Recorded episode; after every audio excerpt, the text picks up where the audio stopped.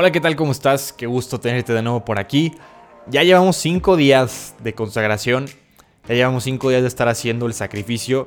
La verdad es de que los primeros días del sacrificio siempre son los que más, más cuestan en lo que te acostumbras a esta nueva rutina. Créeme que después la vas a extrañar.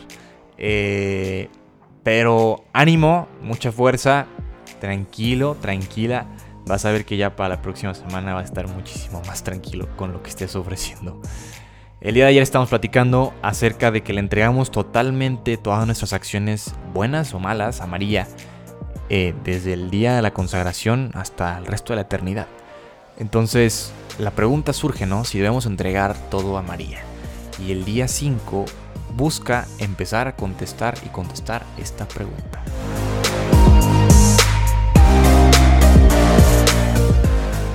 Día 5. ¿Debemos entregar todo a María? Primera parte. La segunda parte de la fórmula monforena de consagración dice que debemos conceder todo a María, incluyendo nuestros bienes interiores y espirituales, o sea, nuestros méritos, nuestras virtudes y nuestras buenas obras, pasadas, presentes y futuras. ¿Pero no es demasiado? No. Es perfecto. Es hermoso. Veamos por qué. Considerando cómo la ofrenda afecta tanto a los demás como a nosotros mismos, con respecto a los demás, cuando nos consagramos totalmente a María, perdemos el derecho incondicional a distribuir entre otras personas el valor de nuestras oraciones y nuestras acciones. En otras palabras, concedemos a María los derechos sobre la gracia de nuestras oraciones. Le decimos, María, te concedo todo el derecho de distribuir la gracia de mis oraciones y de mis acciones como tú quieras.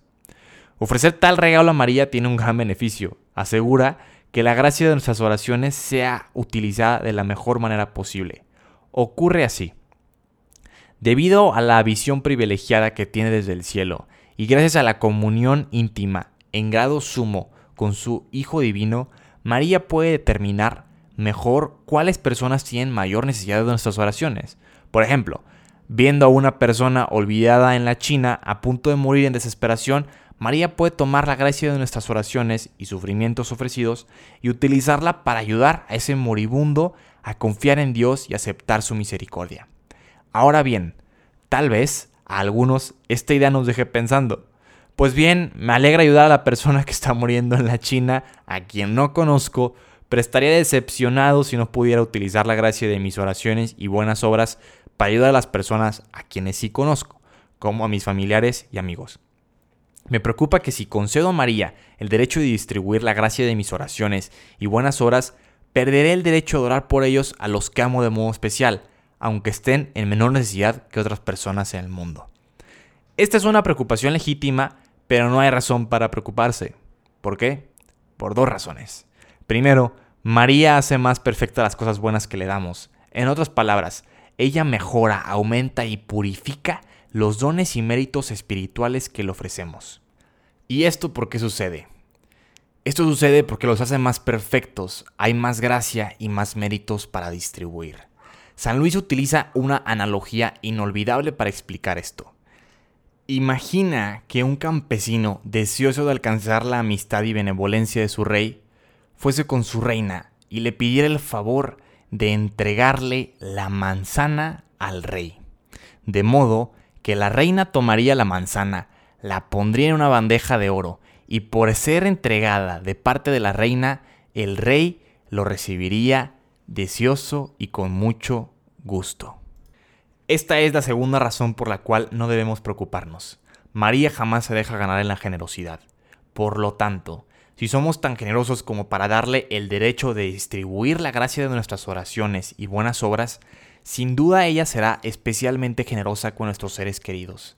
De hecho, cuidará de nuestros seres queridos mejor que nosotros mismos. Por ejemplo, digamos que uno de nuestros familiares o amigos necesita oración, pero no lo sabemos. Bueno, María lo sabe y se asegurará de que esa persona no le falte.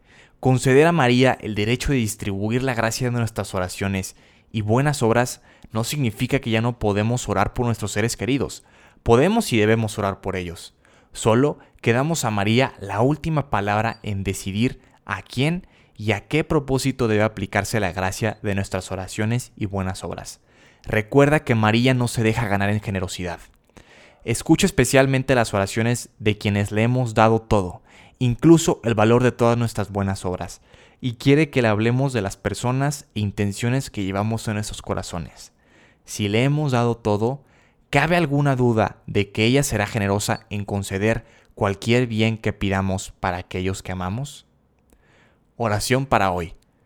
Ven Espíritu Santo que habitas en María y ayúdame a dar generosamente todo lo que tengo a María.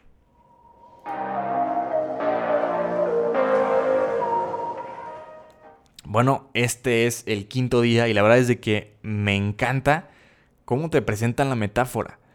Definitivamente cualquier cosa que le ofrezcas a Dios que venga de ti, pues va a ser indigno, ¿no? Porque es un Dios perfecto, infinitamente puro. Pero imagínate cuando justamente tus buenas acciones se las presentan con una bandeja de oro a Dios.